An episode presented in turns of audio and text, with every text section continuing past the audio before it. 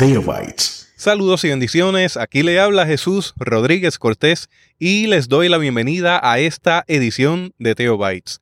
Busque su taza de café porque vamos a hablar sobre interculturalidad como herramienta de diálogo. Aquí continúa la doctora Agustina Luis Núñez tratando este tema como parte de la clase de Teología e Historia 4. Como le mencioné en el episodio anterior, este tema tiende a causar un poco de incomodidad, así que le invito a que lo trabaje con mucho respeto, que lo considere, reflexione al respecto y tome sus decisiones.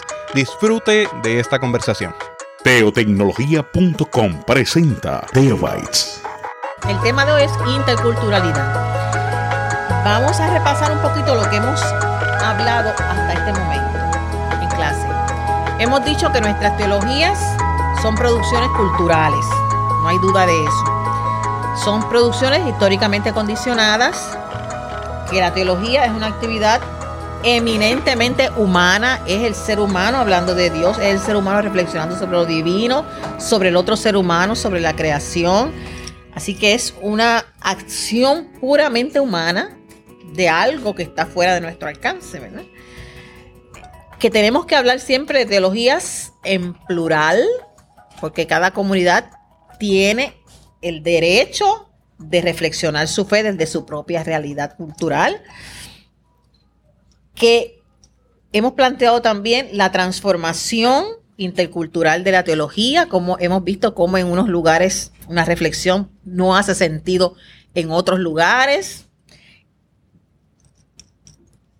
que si no se permite este espacio para que cada comunidad y cada cultura reflexione su fe, lo que podremos lograr será homogeneizar, eh, ser herramientas para homogeneizar la cuestión cultural y que se abre la puerta hacia el colonialismo doctrinal. Y ya hemos dicho lo que es colonialismo, así que con colonialismo doctrinal ustedes saben de qué estamos hablando, ¿verdad? Imposición de nuestras doctrinas.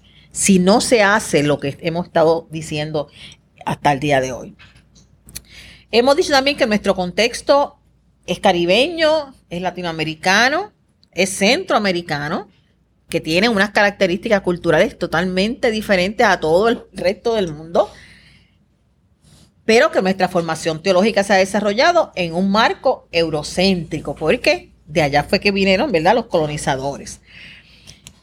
Que el mundo europeo y noratlántico es un mundo que no tiene mucha diversidad, no, es muy sensible hacia la diversidad cultural eh, y que la formación teológica que nosotros hemos recibido está muy ligada a la cultura dominante. Así que el Dios que nos han presentado, el estilo de culto, nuestras doctrinas tienen ese ropaje, ¿verdad? Como tienen todas las teologías en el mundo ropaje, la nuestra no es la ropa nuestra, sino la ropa de otro lugar. Y eso es importante saberlo. ¿Cuál es el gran desafío nuestro? Pues trabajar para colocarnos a la altura del diálogo de las culturas. Ese es el desafío teológico, ¿verdad?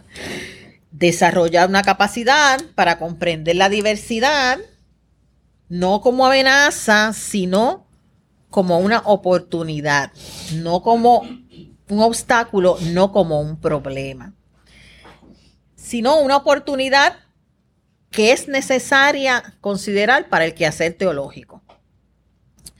También hemos dicho que hemos intentado muchas, muchos caminos. Sustituir lo que la gente piensa, traducir lo que la gente piensa, adaptarla, asimilar, integrar la cultura, homogeneizar, hacer un pote y meter todo el mundo ahí, y la inculturación. Cuando se habló de inculturación, por primera vez la gente pensó, este es el camino, la inculturación, ¿verdad? Llegar a un lugar y vamos a ver cómo se ha definido la cuestión de la inculturación y que funcionó por un tiempo, ¿verdad? En este trabajo misional y evangelístico y, y con otra cultura. Decíamos que la inculturación era la acción por la cual el evangelizador asume la cultura del evangelizado. Tú vas a un país que no es el tuyo y, asumes esa cultura como propia y hablas su idioma y comes mangú y comes lo que come la gente, bebe lo que bebe la gente, te viste como se viste la gente. Esa se llama, eso se llamaba inculturación. También se llamaba inculturación la acción por la cual el evangelizado asume los principios del evangelio traído por el evangelizador. Asumir, el evangelizado asume los principios que trae el evangelizador. Y otra definición que se ha utilizado para inculturación es la acción por la cual queda renovada la cultura por el evangelio. Así que por un momento estos caminos parecieron metodologías factibles para poder establecer ese diálogo con otras culturas. Pero hemos también hablado aquí que hemos, hemos trabajado que hay cuestionamientos también a ese tipo de acercamiento. Y los cuestionamientos vienen porque no es posible que un evangelizador asuma todos los aspectos de una cultura que no es la suya. Eso, eso es imposible. Así que esa intención es buena, pero a la, hora de la práctica no, es real. Eh, también hablamos de que el evangelio que nosotros ofrecemos no está libre del ropaje cultural de donde surge. O sea, que no, se, no se dio una esfera supraterrenal, sino también que tiene contaminación cultural. Y cuando hablamos de renovar la cultura que vamos a evangelizar, ¿de qué vamos a renovar esa cultura? ¿Con los valores propios del evangelio o con los valores propios de la cultura del evangelizador? Esos son los cuestionamientos que se dan a este tipo de acercamiento.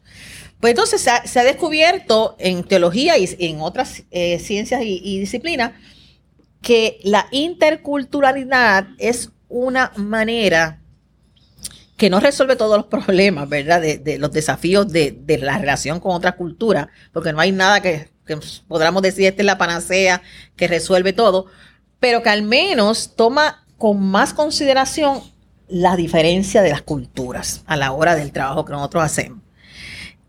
¿Cómo se define interculturalidad? Pues se define primero como seguir la opción dinámica de la historia, o sea, eh, darnos cuenta de cómo la historia se ha, ha seguido su camino, llevando a las culturas a relacionarse unas con otras, reconociéndose, respetándose y enriqueciéndose mutuamente.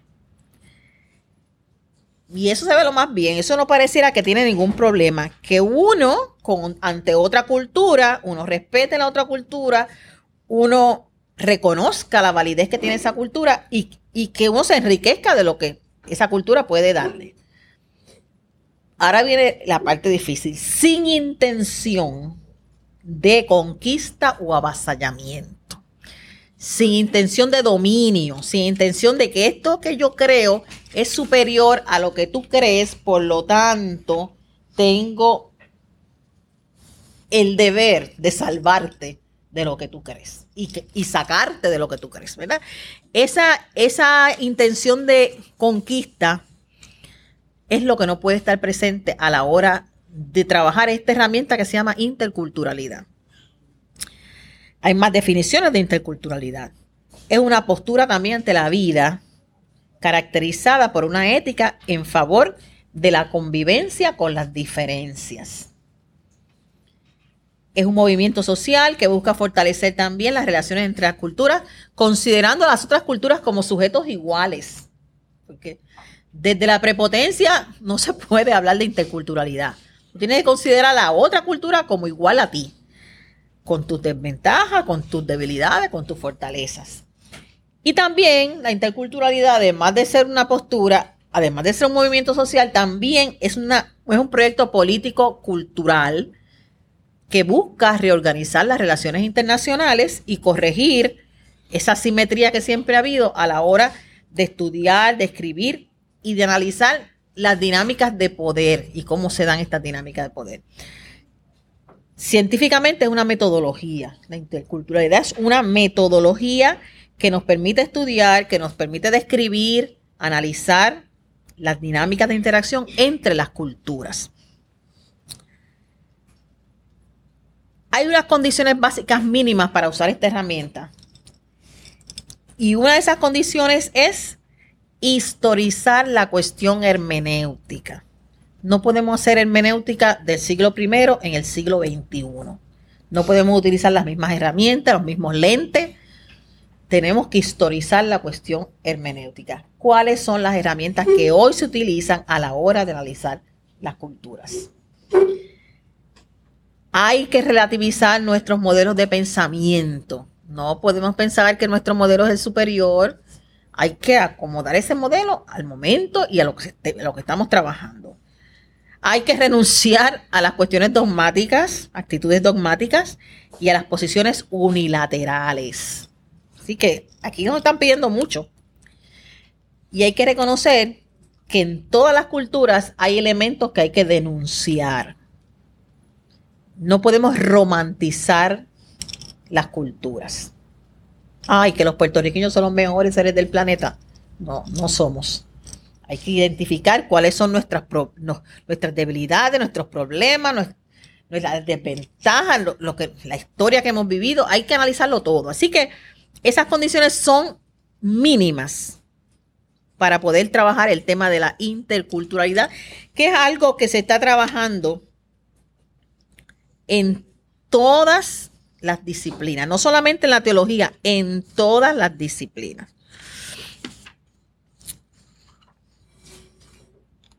¿Cuáles son las consecuencias de este trabajo para nuestra teología, que es lo que nos interesa a nosotros? ¿Cuáles son las consecuencias para la teología de este trabajo intercultural? Bueno, primero, es un acto de reconocimiento de que la presencia de Dios está en todas las culturas. Eso, eso es lo más básico. O sea, pensar que Dios es puertorriqueño, que es americano, que es africano, no. Dios está presente en todas las culturas, en las que hoy tenemos presente, en las que hace miles y miles de años existieron sobre esta tierra. Dios siempre ha estado presente.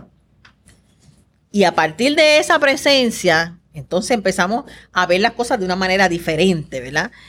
Eh, colocarnos, si sabemos que Dios está presente en las culturas, en todas las culturas, entonces nosotros tenemos que colocarnos con respeto ante esa cultura.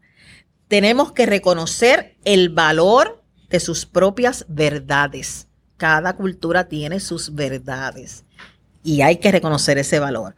Hay que reconocer la dignidad de esa cultura el derecho a lo que ya construyó esa cultura en un proceso histórico valioso no puede ser destruido por nuestra evangelización. La evangelización no puede ir a destruir un proceso que ha vivido esa cultura por antiquísima, por, milenariamente. Los orientales han, han tenido la manera de cómo convivir en paz y en una y, en justicia y no vamos a llegar nosotros, no, esa no es la manera. Por más milenario que sea su manera, lo que propone el evangelio es esto y esta es la manera de vivir la paz. Pues eso no se puede hacer cuando uno utiliza la herramienta de la interculturalidad, porque eso es aplastar y desvirtuar y minimizar unos valores que han sido trabajados por toda la vida y que tienen más peso histórico que nosotros, que llegamos al otro día. Así que, primero es, una consecuencia para la teología, reconocer eso, que Dios está ahí. Dios está presente en todas las culturas. Segundo, es una confesión de la limitación de nuestras propias estructuras. Si frente a lo que nosotros le ofrecemos a la gente, frente al mensaje del Evangelio, la otra cultura no reacciona, no le, no le dice nada, lo que nosotros pensamos o decimos, o fue que no entendió lo que nosotros quisimos llevarlo, o lo entendió y no le vio ningún valor para su cultura, que eso puede pasar también, o nuestra mala conducta neutraliza ese convencimiento que se puede dar en la otra cultura, porque también eso es importante. Hay culturas que lo que tú le dices no es lo que importa, sino que, lo que tú haces. Y eso es bien importante a la hora de evangelización. Así que, o que también, si no reacciona ante el mensaje que usted le llega a una cultura, puede ser que necesita más tiempo para asimilarlo. O es que todo el mundo tiene que creer de hoy para mañana. No, la fe es un proceso, la conversión es un proceso. Así que todas esas, todas son posibilidades ante lo que nosotros decimos que no responde una cultura al mensaje. Es un largo proceso. Y si hay un largo proceso,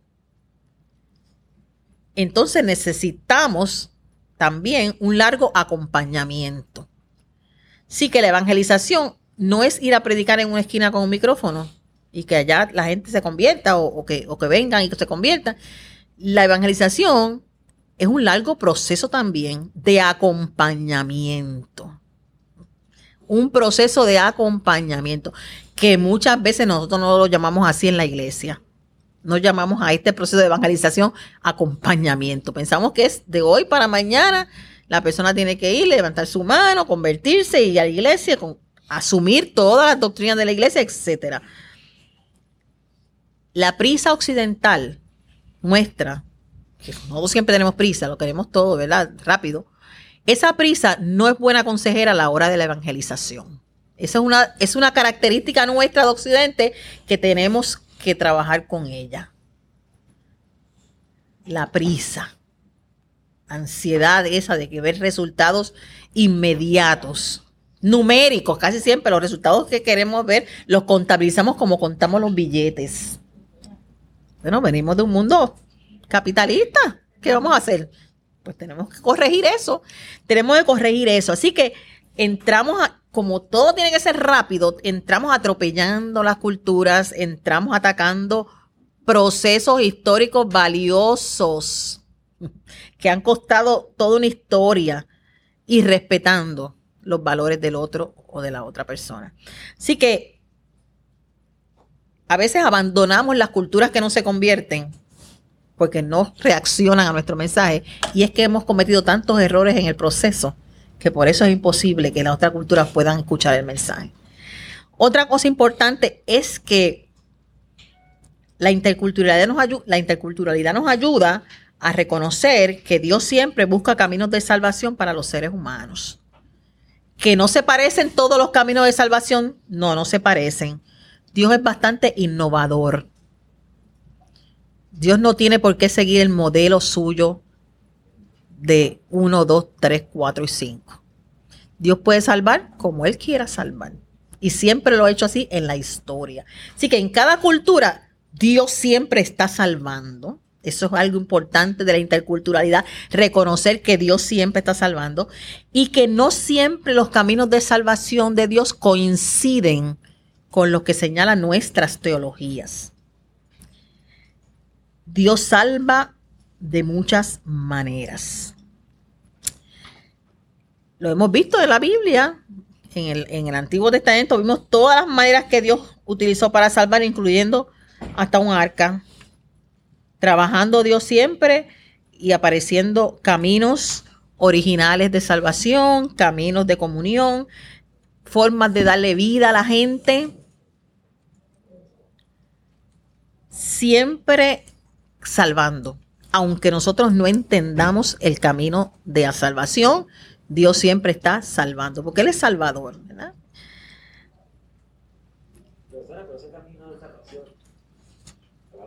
Ajá. No, no es rápido. Va lento. Muchos años, muchos años.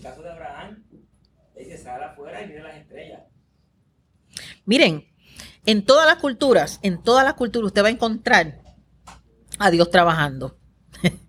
Dios siempre trabajando, apareciendo de alguna manera, eh, gente trabajando por la justicia, gente trabajando para dar vida a otros, para dar vida a otros, gente gastándose en causas de, de justas, causas justas, tal como las del Evangelio, exactamente. Así que, ¿de quién es fruto todo eso?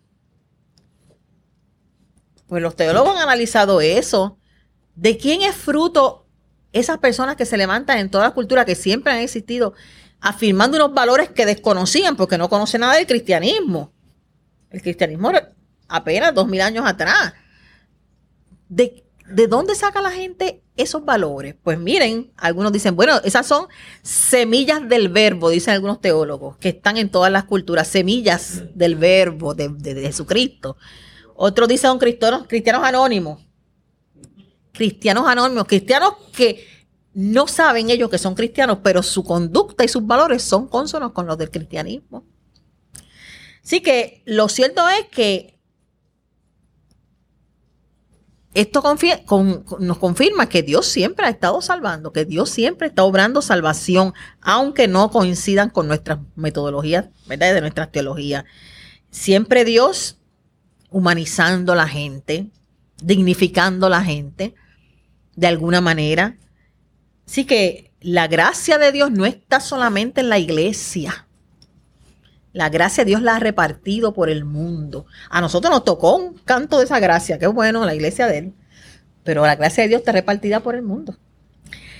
Otra cosa que nos ayuda eh, la interculturalidad es a repensar, repensar a Jesús como mediador de la salvación. Y aquí sí que la cosa se pone difícil. Porque hay un solo camino. Eh, pero si uno entiende que Jesucristo es el paradigma, ¿verdad? Eh, eh, es lo máximo que nosotros hemos conocido de esa voluntad de Dios para el ser humano. Si la presencia de Jesucristo en el mundo es entendida como lo que hace Dios para ratificarnos para, para, para convencernos de que todos esos procesos que se dieron antes de Jesucristo, cónsonos con lo que Jesucristo hizo, estaban cimentados en la misma justicia que Dios le agrada. Y, y, eran mediación que humanizaba, pues entonces nos damos cuenta que Jesús no es el principio de la historia, que Jesús no es el principio del amor, ni de la justicia, ni de la ética. Es más que Jesús lo que nos ayuda es a comprender el amor, comprender la justicia y comprender la ética que ya existían en el mundo antes de que Jesús viniera. Antes de que Jesús viniera, la gente actuaba con modelos de justicia, amaba a otra gente. La Biblia está llena de gente que amó y que hizo lo que tenía que hacer antes de que Jesús apareciera en escenario. Así que si Jesús vino para que nosotros tuviéramos el máximo modelo de ese amor y esa justicia de Dios, pues quiere decir que lo que hace Dios con Jesucristo es ratificar los caminos que Él quiere para el ser humano. Jesucristo es el paradigma por excelencia de esa nueva manera de ser ser humano, de, de, esa manera de, de ser cónsono con la voluntad de Dios. Ese es Jesucristo. Ratifica ¿Por qué Jesús fue ajusticiado? ¿Por qué tuvo que ir allá al atroz castigo sociopolítico de la crucifixión? Pues precisamente porque él empezó a decir que el judaísmo no era el único camino de salvación. Y él era judío y empezó a decir que aquellos a quienes el judaísmo condenaba eran los que el Padre Celestial quería salvar. Que aquellos que la religión despreciaba eran los preferidos de Dios. Que lo que la sociedad judía echaba a un lado, a esos los llamó a que le siguieran. Así que Jesús es justiciado precisamente por negarse a afirmar que el judaísmo era el único camino que Dios había provisto para salvar. La interculturalidad, además de que nos ayuda a repensar el, el rol de Jesucristo, ¿verdad? También nos va a ayudar a comprender mejor el actual trinitario de Dios. Ese Dios que nosotros decimos que es trino, pues esa interculturalidad nos va a ayudar, nos va a acercar un poco más a ese actual trinitario de Dios porque no se trata de equiparar los conceptos cristianos a los conceptos de otras religiones no cristianas. Se trata de ver cuando nos acercamos a la verdad de otras culturas, si encontramos elementos que nos desafían también como nos desafía nuestra fe a vivir una vida que le agrada a Dios. si esos elementos no solamente los tenemos nosotros, sino que están también en otras culturas y en otras religiones. Así que las culturas a lo largo de la historia han ido trabajando esos mismos valores y nosotros podemos, para dialogar con esas culturas, no estamos diciendo que nadie va a cambiar de lo que cree, estamos diciendo que caminos de diálogo con otras culturas, podemos identificar esos valores que ellos han estado afirmando milenariamente y que son consonos con lo que afirmamos desde el cristianismo. Esa es, eso es lo que propone la interculturalidad. Como decía ahorita, nos ayuda a clarificar el rol de Jesús como único mediador. ¿Qué pasa si nos encontramos con una cultura que no cree en Jesús? Pues decimos, bueno, pues entonces no, no vamos a ningún sitio porque solamente en Jesucristo hay salvación. Eso es lo que nosotros, ¿verdad? Predicamos. Pero entonces, ¿qué nos pide a nosotros los cristianos ante la otra la interculturalidad? ¿Qué nos pide ante otra cultura? Pues nos pide que pongamos en paréntesis, no que neguemos, ¿verdad? que pongamos en paréntesis nuestra propia fe para poder dialogar con la otra persona. Cuando uno pone la fe en el primer, la primera pantalla, ¿verdad? Lo que usted cree, ese no es un buen camino del diálogo, porque estás diciendo esto es lo que yo creo y no me digas nada más porque esto es lo que yo creo. Pero si lo ponemos en paréntesis para escuchar lo que la otra persona cree, entonces podemos identificar qué elementos de lo que yo creo es consono con lo que la otra persona cree. Así que lo que nos está pidiendo la interculturalidad es que una vez entendamos el papel de Jesús como lo que es, ¿verdad?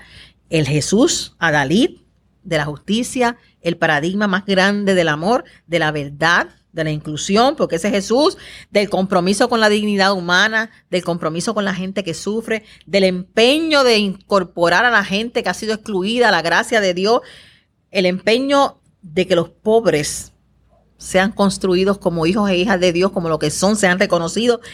Si nosotros encontramos eso en Jesús, también podemos ver dónde en otras culturas se encuentran esos principios esos valores. Y la pregunta ante otras culturas no puede ser la pregunta religiosa que pregunta, porque ¿tú crees en María o no crees en María? No, es la pregunta ética, es la pregunta que pregunta por valores, por principios. Eso es lo que nos permite el diálogo. Las doctrinas y las teologías nuestras pueden ser muy nuestras y muy válidas, pero no es lo que permite el diálogo con otras culturas. Lo que permite el diálogo con otras culturas es la pregunta ética. ¿Qué dice el cristianismo sobre el ser humano? ¿Qué dice el cristianismo sobre los pobres, sobre el otro ser humano, sobre el que sufre? ¿Qué dice sobre la naturaleza? ¿Qué hay que hacer con la naturaleza? Esos son los principios, los valores éticos que nos pueden ayudar a dialogar con otra cultura. Si esos principios son consonos, pues entonces conoceremos que esas culturas, aunque no crean en Jesús, sí creen en Jesús, porque están, estamos compartiendo valores comunes. A Jesucristo la gente lo reconoció como Dios no cuando andaba por allí caminando y sanando a la gente. Lo reconocieron como Dios después de la resurrección. La gente seguía a Jesús por sus valores, por sus principios, cómo respetaba a los niños, a las mujeres, cómo se sentaba a comer con pecadores, cómo acogía en su mesa a la gente que estaba rechazada.